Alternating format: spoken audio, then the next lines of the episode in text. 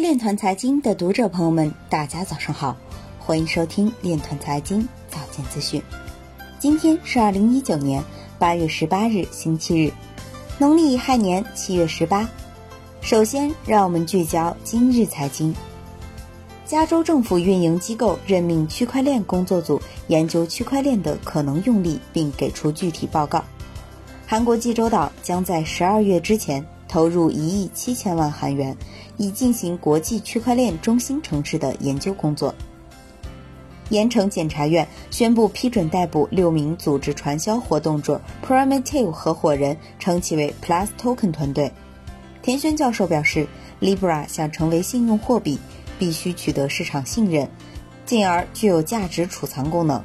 Coinbase 前软件工程师表示，约百分之二的比特币地址控制着流通中的百分之八十的比特币。有媒体表示，莱特币基金会所获得捐赠骤降，现已耗尽自二零一八年 Q2 以来募集的加密储备金总量的四分之三。美国海关和边境保护局将测试区块链运输概念证明。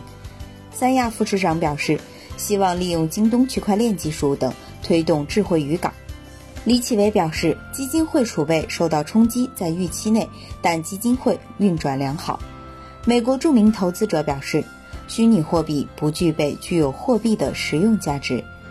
今日财经就到这里，下面我们来聊一聊关于区块链的那些事儿。据中国新闻网报道，以畅想为主题的。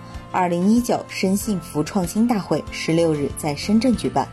微软前 CIO 兼企业副总裁认为，在全球数字化加速变革的趋势下，企业只有勇于创新，才能赢得先机。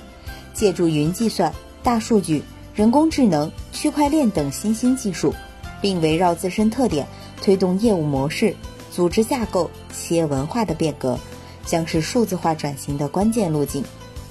以上就是今天链团财经早间资讯的全部内容，感谢您的关注与支持，祝您生活愉快，我们明天再见。